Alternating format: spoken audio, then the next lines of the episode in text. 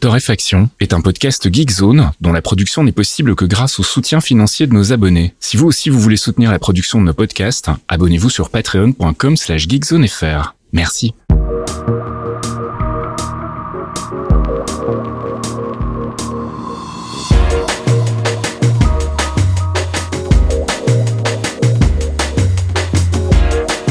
Bonjour Geekzone et bienvenue dans ce 238e épisode de Torréfaction. On se retrouve comme toutes les semaines le jeudi soir pour les abonnés Patreon et le vendredi matin pour les autres avec notre select de l'actu. Bonjour Caf, comment ça va? Eh ben, écoute, ça va super bien, incroyable, une journée euh, extraordinaire. Borderline magique la journée. Allez, Si tu veux savoir pourquoi, dis-moi. trois livraisons mon gars aujourd'hui. Les trois, j'ai pas raté le livreur, le livreur n'a pas raté l'immeuble, des trucs, enfin je veux dire, bon, Ça les- n'arrive jamais. La voilà, les gens en province peuvent pas comprendre parce que oui, moi mon livreur, il vient, il m'apporte le café et tout. Nous à Paris, c'est la guerre, ok? C'est vas-y, tu peux descendre euh, chercher ton colis. Euh, les mecs sont montés à chaque fois, incroyable. Il, il a pas fallu que je négocie. Non, génial, une, une journée extraordinaire, euh, je tiens à le dire. Et euh, d'ailleurs tellement extraordinaire que j'avais une livraison. Vous allez me dire, euh, euh, je vais quand même pas me plaindre, mais elle était prévue pour demain en fait. Ah oui, carrément. Et le mec, il fait bonjour, mais je sais pas vous que j'attends en fait. Moi, je trouve ça assez rigolo.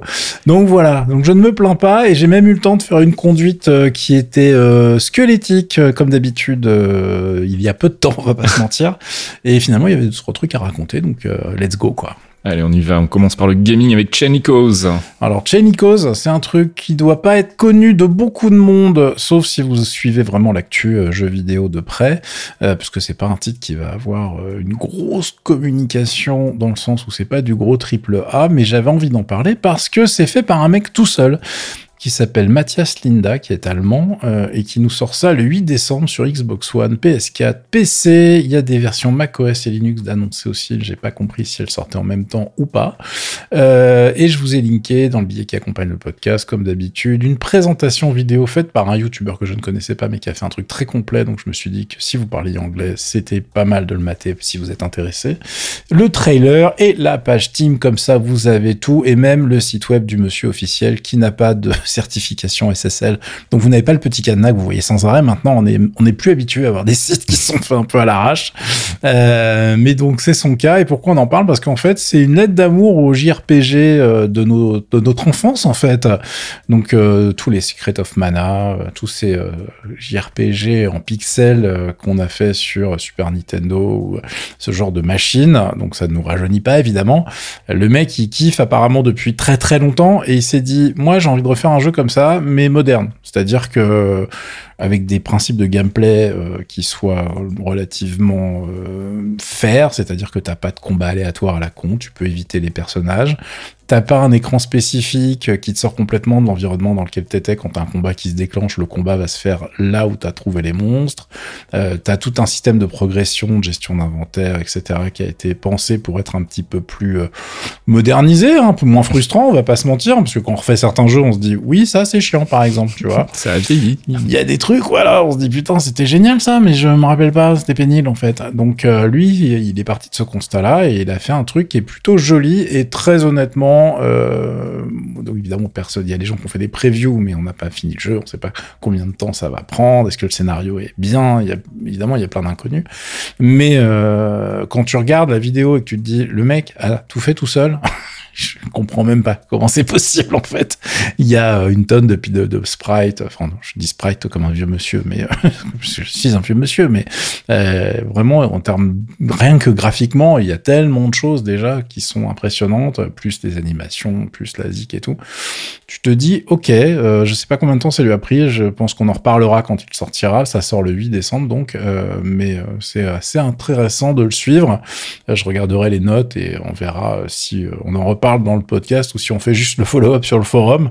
Mais en tout cas, euh, je suis euh, assez soufflé par le boulot abattu et euh, moi, la trailer m'avait donné bien envie d'essayer la chose quand ça sortira. Et puis tu voulais nous parler du X68000Z. Again Alors toi, t'étais pas là quand j'en ai parlé parce que tu soignais ton petit bras. Ah. Euh, c'est un truc qu'on avait euh, abordé pendant le Tory Live 229 cet été. Euh, c'est une machine nostalgie, tu sais, c'est une de ces mini-machines qu'on aime bien charrier ici de temps en temps, puisqu'on a donc la Sega Drive, la Mega Drive Mini, la Super Nintendo Mini, la NEC Mini, machin, qui sont de qualité plus ou moins intéressante et avec, on va dire, ça va taper dans les fils hein, pour les collectionneurs, on va pas se mentir. Souvent, c'est pour avoir la boîte qui ensuite va prendre la poussière sur un coin de, votre étagère. On vous connaît, mais euh, il y a quand même des trucs. La NEC Mini, par exemple, était très très sympa et je comprends que des gens aient craqué. Je dis pas ça parce que c'était une de mes machines préférées. Peut-être que je ne suis pas complètement euh, objectif sur l'histoire, mais bref. Euh, quand le X68000Z a été annoncé au Japon, tout le monde a fait waouh mortel. Le X68000, c'est la machine emblématique du Japon des années 80 on en avait parlé dans, dans le 229, c'est vraiment une bécane qui a fait rêver plein de gens parce que bah, ça n'a jamais été importé chez nous. Ça avait une gueule de folie avec une espèce de, format double tour qui était vraiment hyper sexy, surtout pour l'époque. Euh, il y a plein de variantes qui ont été repris, euh, un peu modifiées dans des dessins animés, des choses comme ça. C'est quelque chose qui touche l'imaginaire de gens comme moi, tu vois. Donc quand c'est sorti, on a été plein à se dire putain j'en ai rien à foutre, celle-là je la prends, elle a l'air trop rigolote, ça va être vendu avec un clavier, une souris, let's go. Mais justement, bah comme c'est vendu avec un clavier, une souris, un truc qui vient de tuer l'amour, c'est le prix. Le prix, le prix a été annoncé, messieurs dames. Ah merde. Euh, ouais, je suis désolé de vous annoncer que la nostalgie, ça vous coûtera 350 euros. Et, eh oui. Et d'un coup, c'est voilà, tu vois, quand tu restes déjà quand tu mets un billet de 100, 120, 130 sur des trucs qui vont quand même souvent rester sur les étagères, tu te dis encore, je parle pas des machines avec écran intégré et tout, ça peut monter encore plus haut. Mais 350 euh, balles, euh, bah, j'espère que le clavier c'est un taux près, hein, tu vois. j'espère qu'ils ont fait un truc super quali parce que ça coûte un petit peu cher. Donc du coup, euh, de toute façon, ça, quand je vous dis 350 euros environ, évidemment c'est une conversion du prix en yens car il n'y a toujours évidemment pas d'import prévu pour cette bécane, parce que je vous rappelle que c'est normalement dédié aux nostalgiques japonais, hein, pas pour nous. Nous, on l'a pas eu la machine, on n'est pas censé être nostalgique d'un truc qu'on n'a pas eu. Euh, c'est compliqué, ok, d'accord, je, la voulais quand même. Donc on est plein à se lamenter. Euh, il y a Puyo de Gamecult aussi qui était très triste. Euh, Quick, on est on est nombreux à être des connards amoureux de cette bécane. On s'est dit bon bah les gars on regardera les vidéos sur internet, c'est pas grave, c'est un peu cher quand même pour ce que c'est et pour l'usage qu'on va en faire. Donc euh, je vous ai linké un petit post euh, qui annonce le prix sur Twitter de PC Watch et euh, vous avez plusieurs photos comme ça si jamais vous aviez loupé l'émission 229, bah, vous aurez un aperçu de la gueule que ça a et si le nom vous dit rien, si vous êtes un fan d'informatique depuis de nombreuses années, quand vous allez voir le design du truc, vous allez faire Ah, mais si, je connais, j'ai vu. Et puis sinon, évidemment, il y a des pages Wikipédia entières qui parlent de cette bécane. Si vous voulez vous cultiver. Et puis tu voulais nous parler d'un DLC pour Dying Light 2. Ouais, alors j'adore ce que le nom fait 4 km. Hein. Dying Light 2 Stay Human Bloody Ties. Bloody Ties, c'est le nom du DLC, qui est sorti la semaine dernière, si je dis pas de bêtises. C'est un DLC à 10 balles euh, qui euh, bah, prend des notes, comment vous dire? C'est compliqué. Euh, on va dire qu'il a la moyenne, tout juste, euh, dans beaucoup, beaucoup, beaucoup de tests. Et puis, il y a quelques fans qui ont mis des notes assez correctes. Quand je dis correct, c'est du 7, 7,5, etc. Ce qui se passe, c'est que Dying Light 2, dont on n'avait pas parlé, euh, quand il est sorti, il y a eu plein de problèmes techniques. Donc, les gens déjà avaient pas mal grincé des dents. Et puis, derrière, quand tu arrivais à passer entre les problèmes techniques, tu te disais, bon, le titre est bien dans la veine du premier, mais finalement, il apporte pas énormément de trucs. Ce qu'on avait aimé découvrir dans le premier, bah, euh, dans le 2, c'est, tu vois, t'as un petit goût de réchauffé. Et euh, tu te dis, bon, euh, moi je veux bien, mais on va s'ennuyer. Et c'est vrai que quand tu creusais, t'avais pas mal de quêtes avec des BNPC qui te font des quêtes FedEx façon MMO, tu vois. Dans un truc solo, c'est vite chiant, tu vois. Va là-bas, va me chercher ce truc-là, ramène-le. On est toujours dans ce monde. Euh, alors pour ceux qui ont complètement oublié, Dying Light, c'est un monde euh, post-apocalyptique euh, avec plein de zombies. et ces zombies, bah, bizarrement, des fois, ils traînent dans des coins. Tu sais même pas pourquoi les zombies sont là. Enfin, je veux dire, je demande pas un écosystème du zombie, hein, mais il y a un moment, ça serait pas mal que ça soit logique parce que t'as des zombies, ils sont là juste parce que ça complique la mission finalement, tu vois. Mm-hmm.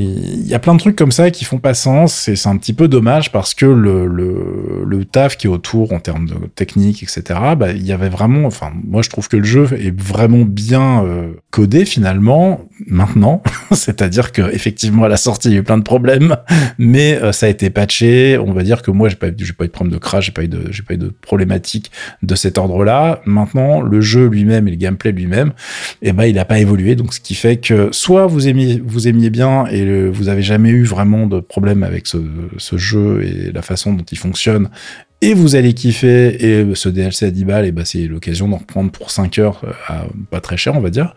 Euh, mais si vous étiez déjà un peu en mode, euh, ouais, j'ai pas envie d'y aller, j'ai la flemme, tu vois, cette, cette quête m'emmerde.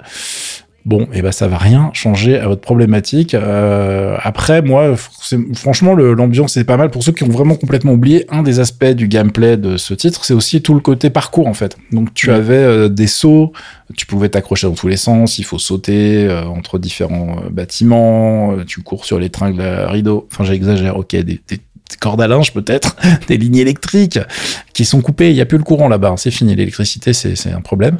Euh, du coup, c'était quand même hyper dynamique et assez sympa, mais c'est vrai que le feeling bah, ne suffit pas à faire avancer dans le jeu euh, forcément.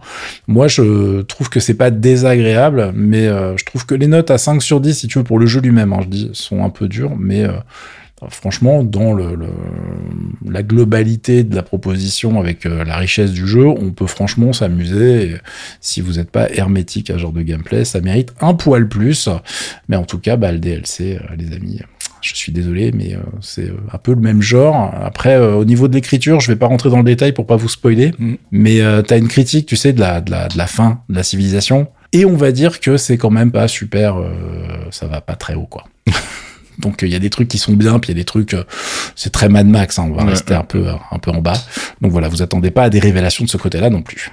Et puis il y a une nouvelle bêta pour Street Fighter 6. Oui, je voulais juste vous donner les dates. Ça va sortir le 16 décembre et ça va durer jusqu'au 19 décembre. Euh, au menu, il y aura plein d'optimisations diverses et variées. Ils ont rajouté des petites choses au niveau de la création du personnage. Euh, bref, ils testent pas mal de choses. On va enfin pouvoir régler les options graphiques sur PC. On va pouvoir désactiver le V-Sync, ce genre de choses. Mais il y aura normalement un temps de latence au niveau euh, du déclenchement des coups, etc. amélioré euh, très largement sur console. Euh, et on n'a toujours pas de date de sortie puisque de toute façon, ça sera en fonction de ce genre de bêta et de leur avancement du dev qui vont décider de la date. Ils ont raison, la scène Street 5 continue de fonctionner. Euh, je pense qu'ils n'ont pas besoin de cet argent tout de suite, là, maintenant. Il vaut mieux euh, faire un truc très bien au moment où c'est terminé. Et donc, ils prennent leur temps. C'est une très bonne nouvelle. Et on termine cette section gaming avec des news du côté d'Elite Dangerous. Ouais, vous vous rappelez Elite Dangerous Le jeu n'est pas mort, les amis. Parce que pendant qu'un jeu qui n'est jamais sorti, on est à un demi-milliard de dollars, euh, voilà, comme quoi. Je vois pas de quel jeu tu parles. voilà, je, moi non plus. Hein, Peut-être un truc avec des étoiles, bref. Euh, mais il faut pas sortir vos jeux finalement. Hein. C'est ça la, la, la, morale de cette histoire. Euh, Elite Dangerous, eux, ils continuent de sortir des vrais trucs. Bon, des fois, ça se passe pas très bien. Ils ont été très critiqués sur le, la sortie de l'extension où tu pouvais te balader à pied, euh, puisque toute la partie FPS, bah, elle est un peu molle du genou, et surtout la nouvelle version de leur moteur graphique et euh, comment dire Comment dire ça poliment? Euh, bah ça rame en fait. il y a plein de machines où ça se passe pas bien. Donc a priori, il y a vraiment quelques effets qui sont assez mal codés, euh, genre des, des, fumées, etc., qui prennent un temps euh, sur le GPU ou le CPU qui, enfin, qui, est stupide. Donc j'espère qu'ils vont optimiser ça le plus vite possible, mais ça fait un moment qu'on attend déjà. Et là, en fait, au niveau du scénar, ils ont quand même avant, enfin balancé la sauce, j'ai envie de dire, parce que bah, l'univers de Elite était quand même très calme. Il y avait un côté mystérieux avec des aliens planqués, machin, mais il fallait se battre pour aller les voir. Enfin, je veux dire, c'était c'était compliqué, quoi. Mais là, on les a fait suffisamment chier, donc euh, on est dans la phase du scénario où en fait, ils ont décidé de nous péter la gueule. voilà. Donc là, eh ben, vous avez plus du tout de problème pour voir les aliens du coin, donc qui s'appellent les Targoïdes, avec euh, des vaisseaux. A priori, il y a des nouveaux vaisseaux en plus, euh, mais j'ai pas pas été voir, j'ai pas relancé le jeu, donc j'ai pas été vérifié. Mais ça, il faut que je le fasse parce que apparemment, ils ont fait des trucs avec des ambiances sonores incroyables. Alors s'il y a bien un truc sur lequel Elite Dangerous c'est intouchable. C'est vraiment tout le design sonore et l'ambiance sonore qu'il y a dans vos vaisseaux, etc. C'est vraiment super bien foutu. Et, euh, du coup, bah, il y a des bastons partout et le trailer euh, vous annonce la couleur, ça se passe pas bien. C'est-à-dire qu'on s'est fait un peu raser la tronche. Il y a des bases qui se font attaquer sur les planètes, des stations spatiales qui se font défoncer. Et évidemment, bah là, le but du jeu, ça va être un peu de calmer euh, ces ardeurs des envahisseurs, du coup. Hein. Mais bon, comme on était les premiers envahisseurs, a priori, hein, voilà. Je vais, on va pas rentrer dans les détails du scénario, mais c'est toujours... le vent récolte la tempête, comme disait l'autre. voilà, c'est toujours un peu compliqué. Euh, donc, euh, je pense que ça va vous faire dépoussiérer un peu les hotas, ne serait-ce que pour aller voir la gueule des euh, nuages. En fait, il y a des parties de la galaxie qui sont maintenant identifiées sur les cartes, où vous savez que si vous allez là-bas, vous allez tomber sur des méchants Et mon petit conseil du jour, c'est euh, vous pointez pas en vaisseau de base avec euh, zéro protection parce que ça va pas bien se passer. Hein. Au cas où vous auriez eu un doute, le tourisme c'est pas fait. Enfin c'est voilà, on y va en tourisme mais avec un peu de matos quand même. Même si on n'a pas décidé d'aller se battre et de gagner des combats, il faut quand même pouvoir ressortir vivant, c'est mieux. Et euh, si vous y allez avec un pauvre vaisseau de base, je vous confirme que vous ne reviendrez pas. Après ça peut être un, ça peut être un plan. Hein pouvez aller voir la gueule du truc euh, et vous dire c'est pas grave, l'assurance qui paye, j'ai des clones. Mais sinon, euh, c'est vrai que les bastons, il faut avoir un peu d'upgrade, sinon bah, vous, vous avez aucune chance. Il hein. faut quand même être réaliste. Et puis on passe du côté des apps avec euh, le running gag de l'espace. Oh là là. On va passer, comment dirais-je, on, devrait faire une petite, macro, mon ami Fasque. Alors, c'est le hack de l'année Bah non, parce qu'en fait, maintenant, on tourne à deux fois par an en ce moment chez l'espace. Donc, ils se sont encore fait hacker. la dernière fois, c'était au mois d'août. Hein. Si vous avez l'impression d'avoir déjà entendu cette news, c'est normal. Euh, mais là, c'est pas la même chose qu'ils se sont fait hacker. La dernière fois, je rappelle qu'ils se sont quand même fait piquer du, euh, du code source, donc euh, du code de l'application. Ça fait quand même un petit peu désordre. Et là, cette fois, c'est encore un serveur qui avait des infos commerciales, en fait. Donc, pas vos mots de passe en direct, etc. Enfin, en tout cas, a priori, puisque bon, euh, si c'était le cas, je suis pas persuadé qu'ils le disent tout de suite, mais bon, je vois le mal partout, c'est peut-être un problème. Euh, non, là, ça serait plutôt des informations genre vos emails, les infos de paiement, etc., etc. Donc, c'est évidemment le moment de rappeler qu'il faut arrêter d'utiliser l'espace. Si vous voulez pas dépenser d'argent, il y a un truc qui s'appelle Bitwarden qui est très bien. Si vous voulez dépenser de l'argent, allez sur One Password direct, ça nous fera tous des vacances et vous utiliserez un truc qui est très bien. Ça se trouve, en plus, on va en parler de One Password. Je te propose d'ailleurs d'en parler tout de suite, comme ça, ça mhm. sera fait. Très bien. Euh, qui euh, One Password qui annonce au passage qui dont la nouvelle version qui sort là maintenant tout de suite va gérer un truc aussi simple que pas évident en fait, c'est-à-dire les logins sur les sites où vous n'avez pas de password. C'est-à-dire je parle pas de passkey, je parle pas de l'évolution de passkey qui vont aussi gérer. Hein. on, en parle beaucoup en ce moment. C'est l'évolution des mots de passe où tu pourras te connecter sur des sites, etc. Mhm. sans avoir un mot de passe à créer, etc. Grâce à, euh, vous allez t'identifier via vos téléphones, etc. Euh, non, je parle juste du fait que tu as des sites qui te proposent de te loguer directement avec ton compte Apple, ton compte Facebook, etc. Sauf que des fois, tu le fais parce que c'est pratique, ou t'as pas le choix. Et puis après, tu reviens sur le site et tu fais putain, j'avais utilisé lequel? Et tu te rappelles pas. Mm-hmm. Et euh, bah, il n'y avait pas d'outil, en fait, tout connement, qui gérait ça correctement. Et maintenant, ils l'ont. C'est-à-dire que maintenant, tu auras directement dans ton One Password qui va te dire tu t'es logué avec ton compte Apple, espèce de débile. et je, voilà, je t'aide parce que tu n'as pas de cerveau. Et ça, c'est très bien parce que ça m'est arrivé pas plus tard qu'hier. Et du coup, quand j'ai vu la news aujourd'hui, j'ai fait ah, je crois que je suis pas tout seul à être dans le mal sur ce genre de truc. Donc, c'est très très bien. Euh, ça devrait sortir au moment où on en parle. Donc, euh, j'ai pas fait la mise à jour, j'ai pas été vérifié. Mais je suis très content de ce genre d'évolution parce qu'évidemment là tous les gestionnaires de mots de passe avec euh, l'arrivée de Passkey etc sont obligés de bah, se moderniser entre guillemets euh, pour ne pas crever euh, à moyen terme. Donc c'est plutôt bien qu'ils rajoutent ce genre de petites features. Et puis comme de toute façon les mots de passe va y en avoir très pendant très très très très très longtemps encore c'est toujours un investissement qui sera rentable. Et puis tu voulais nous parler d'Oceanic Plus. Ouais l'appli qui va permettre de transformer votre Apple Watch Ultra en ordinateur de parce qu'en fait, elle est sortie aujourd'hui. Et euh, c'est un truc qui était intéressant, parce qu'on avait parlé de l'Apple Watch Ultra, on avait vu dans, cette, dans la présentation ce truc-là, mais on comprenait pas si c'était intégré à la montre, etc. Donc après, juste après, on a pigé que c'était une application séparée, qui n'était pas dispo au moment de la sortie de la montre. Donc c'est pour ça qu'on en parle cette semaine parce que ça vient de sortir. Et euh, en fait, on a plus de spécificité, entre autres sur le business model. Donc il y a des gens qui vont grincer des dents, mais je vais vous expliquer euh, pourquoi c'est pas si con que ça en fait. Euh, donc c'est une, une, application qui a été faite avec une boîte qui s'appelle euh, Wish Outdoors euh, parce que Mike, alors je sais pas si je massacre son nom hein, parce que c'est H U I S H, donc je sais pas comment tu le prononces, mais moi je vais faire Wish, tu sais comme Wish, ouais. comme, comme Wish, mais c'est pas très gentil pour lui quoi. Euh, on a des vannes en France sur Wish. euh, du coup, euh, Mike Wish a fait euh, bah, plus de 20 ans qu'il développe des ordinateurs de plongée, puisque c'est fait en partenariat avec Apple, et Apple a pas été chercher des gens qui fabriquaient des portes de prison. Hein. Ils se sont dit, on va prendre des gens dont c'est le métier. Euh, et du coup, l'application, ils se sont dit, on va essayer de faire un truc vraiment, vraiment bien en fonction du matos et de l'écran qu'on a, et surtout qui soit bah, hyper sexy à utiliser et où il faut pas 12 brevets pour pouvoir comprendre ce qui se passe sur l'écran. Et on les en remercie. Euh, je rappelle que la montre elle-même et donc l'application est faite pour fonctionner jusqu'à 40 mètres. L'application va permettre de planifier ses plongées Et euh, on a évidemment la totalité des informations euh, sur euh, votre plongée, les paliers qu'il faut faire pour pouvoir remonter sans avoir des petits problèmes d'azote dans le sens qui n'est jamais une bonne idée. Non. et donc toutes les bases sont couvertes avec vraiment vraiment beaucoup de, de, de, choses, genre bon la décompression, donc la saturation des tissus, il y a des planificateurs de position, etc. Sauf que il y a des choses qui sont disponibles dans un abonnement de base qui est pas vraiment un abonnement puisqu'en fait il faut juste s'inscrire et c'est gratuit donc ça, ça va couvrir toutes les fonctionnalités de plongée d'habitude courante en fait, profondeur, durée, euh, enregistrement des plongées les plus récentes, etc. Mais vous n'avez pas euh, tous les trucs avancés où là, il va falloir mettre la main à la poche. Et là, vous allez dire, c'est scandaleux, j'ai acheté une montre 1000 euros, euh, pourquoi c'est pas dedans gratuitement, etc. Bah, déjà, parce que c'est une application qui est pas dans la montre. Donc, voilà. Quand vous achetez Word sur votre ordinateur, c'est pareil. Et euh, enfin, parce que j'espère que vous achetez Word, vous payez votre. Bref, c'est un autre débat.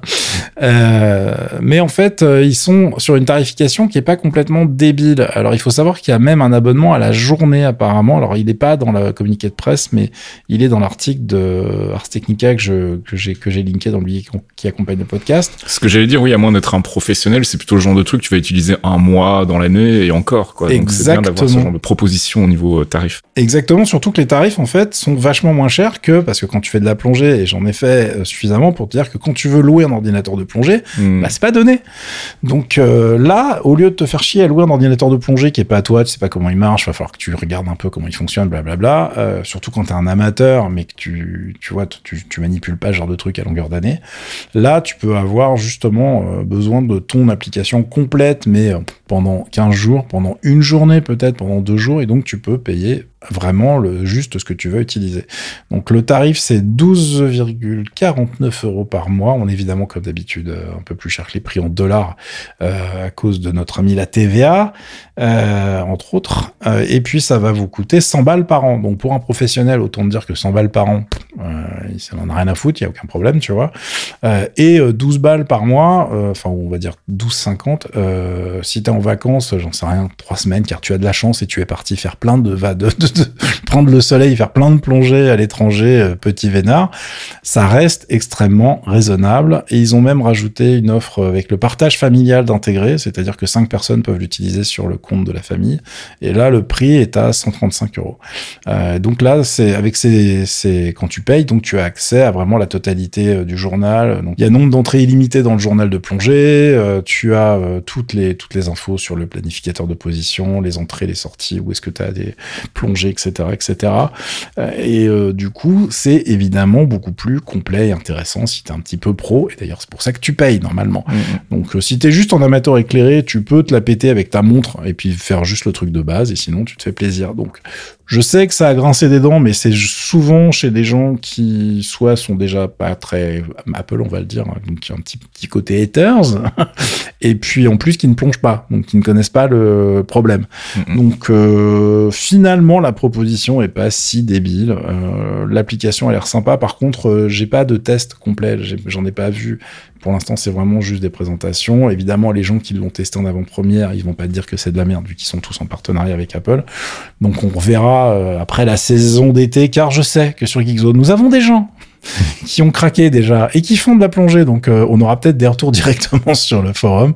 Mais en tout cas, c'est plutôt, euh, c'est plutôt sexy et je vous avouerai que ce qu'on voit entre l'application sur le téléphone et ce qu'on voit sur l'écran, etc., c'est un peu plus sexy qu'un ordinateur de plongée de base. Et puis on termine cette section app avec euh, des bonnes nouvelles côté Windows 11. Qui règle ses problèmes de performance euh, mille ans après sa sortie. Ouais, les problèmes de performance dans les jeux, je précise, parce qu'il n'y avait pas vraiment de problème de perf euh, pour le reste. Mais on en avait déjà parlé. Il y avait des petits problèmes dans certains titres. Il y avait des, des soucis, des bugs qui moi me faisaient carrément planter, qui ont été, enfin qui faisaient planter certains jeux vraiment violents, qui ont été réglés avec la version 22 H2, la version 2022.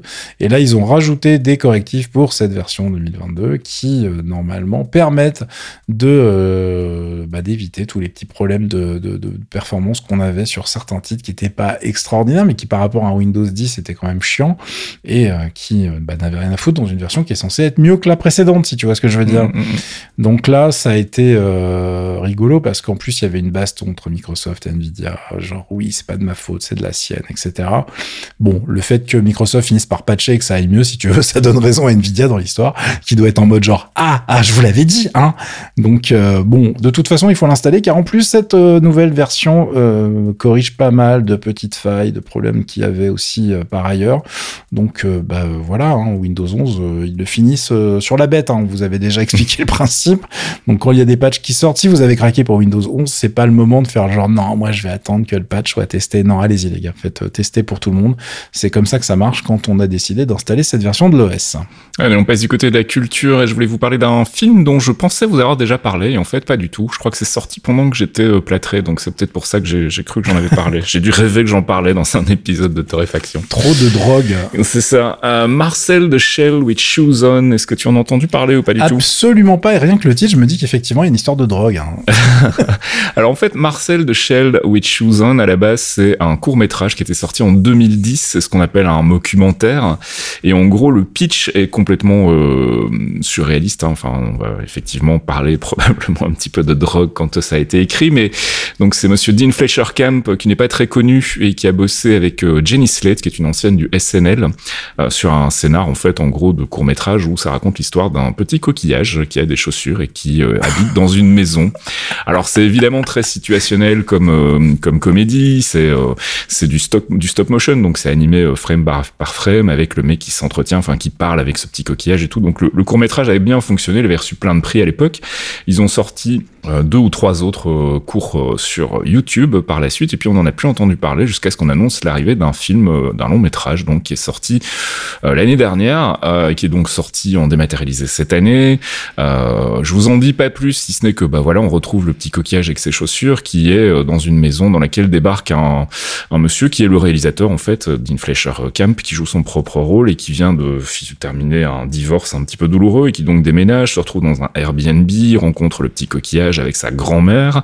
Et euh, il a aussi un petit, euh, je sais pas comment on dit en français, un petit animal domestique, un petit pet hein, qui est une euh, petite boule de, de, tissu, je sais plus exactement. Et enfin bref c'est complètement poétique et surréaliste. Et en gros il va l'aider à retrouver sa famille qui a disparu parce qu'un jour les anciens locataires de l'Airbnb ont mis les, les coquillages qui étaient sa famille dans une valise et ils sont partis avec. Et donc il va partir à la recherche de sa famille c'est exactement ce dont on a besoin en ce moment parce que voilà, hein, quand on regarde un petit peu ce qui se passe dans le monde, c'est pas très réjouissant. Donc voilà, c'est poétique, c'est drôle. La voix de Jenny Slate euh, quand elle fait Marcel est vraiment fantastique. Moi, ça me ça me fait fondre complètement. Et puis il y a un beau cast aussi parce qu'on retrouve quand même Rosa Salazar et Isabella Rossellini au cast du euh, du film. Donc voilà, je vous invite à aller jeter un petit coup d'œil. Ça devrait normalement vous vous amener un petit rayon de soleil dans une année qui est quand même un petit peu morose, j'ai l'impression, pour tout le monde.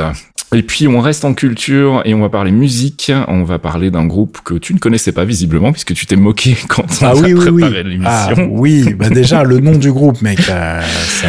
Alors, dis aux gens, dis aux gens. c'est rigolo parce qu'en fait, donc on va parler d'une compilation d'un groupe berlinois qui s'appelle Tour Cocorot hein, et euh, la compilation c'est les John Peel Sessions. Donc en gros, c'est trois sessions qu'ils ont enregistrées à la BBC euh, chez John Peel. Les Peel Sessions, c'est une institution, hein, c'est un endroit où tous les groupes dans les années 80, 90 par là voulaient euh, passer. Évidemment, c'était un petit peu le badge, le badge honorifique. Et donc ils y sont allés trois fois, mais on n'avait pas de traces de ces Peel Sessions. Donc elles sont sorties là maintenant dans une compilation qui les regroupe toutes les trois. Et la compilation commence par une intro où John Peel leur demande comment on prononce leur putain de nom. Et euh, voilà, et puis ils enchaînent sur le premier morceau. C'est de la musique électronique euh, assez expérimentale, euh, assez intelligent dance music comme on dit parfois.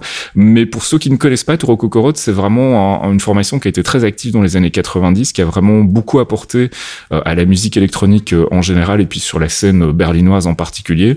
Donc je vous propose qu'on écoute un extrait. le morceau c'est Glace.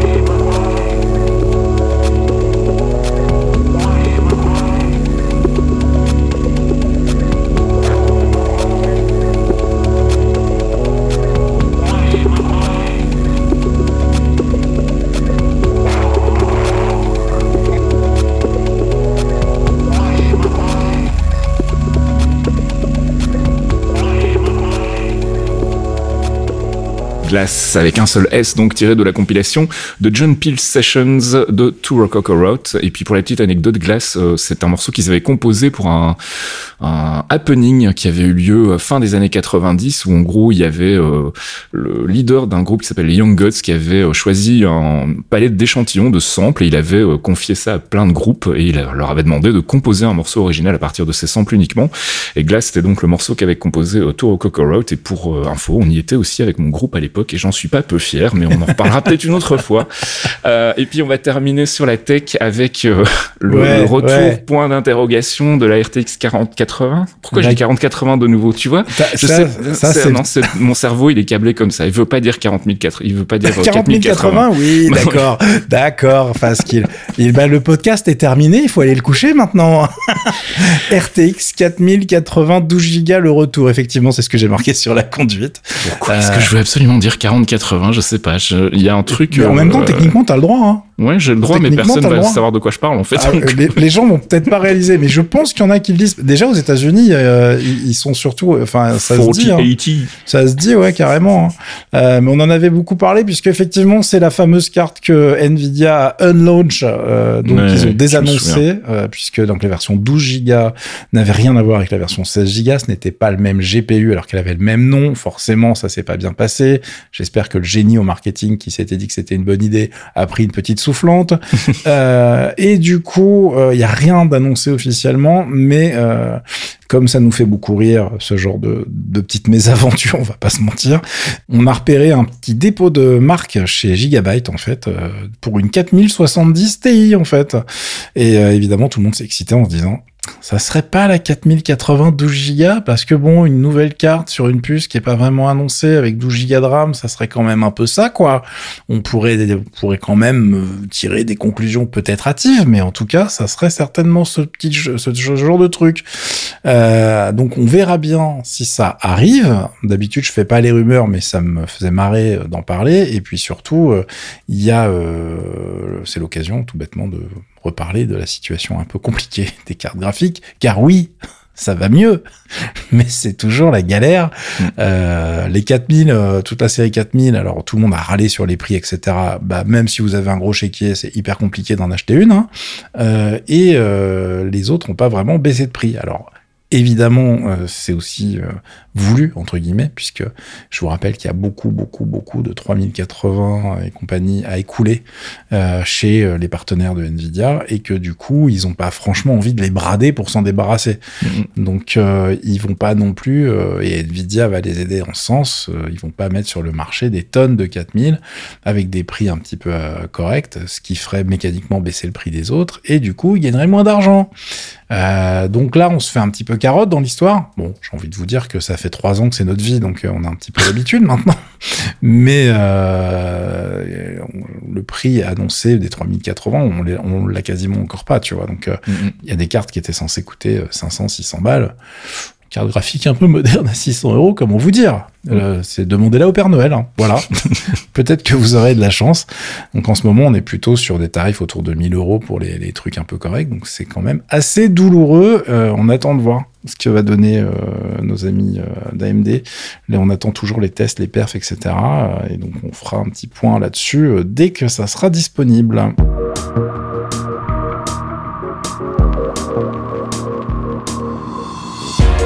Et c'est la fin de ce 238e épisode de Torréfaction. On se retrouve si tout va bien la semaine prochaine pour un nouveau round-up de l'actu. On remercie nos abonnés Patreon, patreon.com slash geekzonefr. Si vous voulez nous aider, vous pouvez le faire à partir d'un euro par mois. C'est pas grand chose.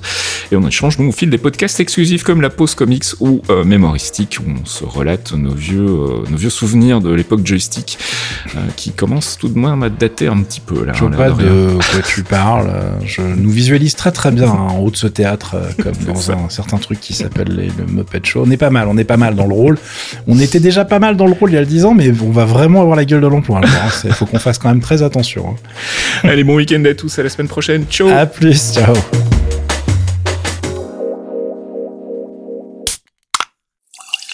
Un podcast signé Faskill. Faskill.com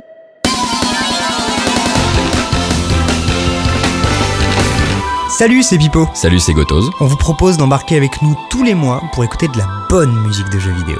Du récent ou du rétro, de la console ou du PC. Tant que ça sonne, ça nous va.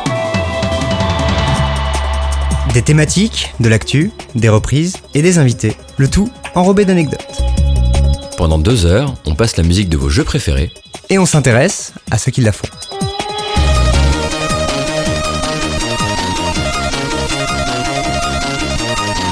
Les démons du midi, c'est tous les derniers mercredis du mois sur geekzone.fr.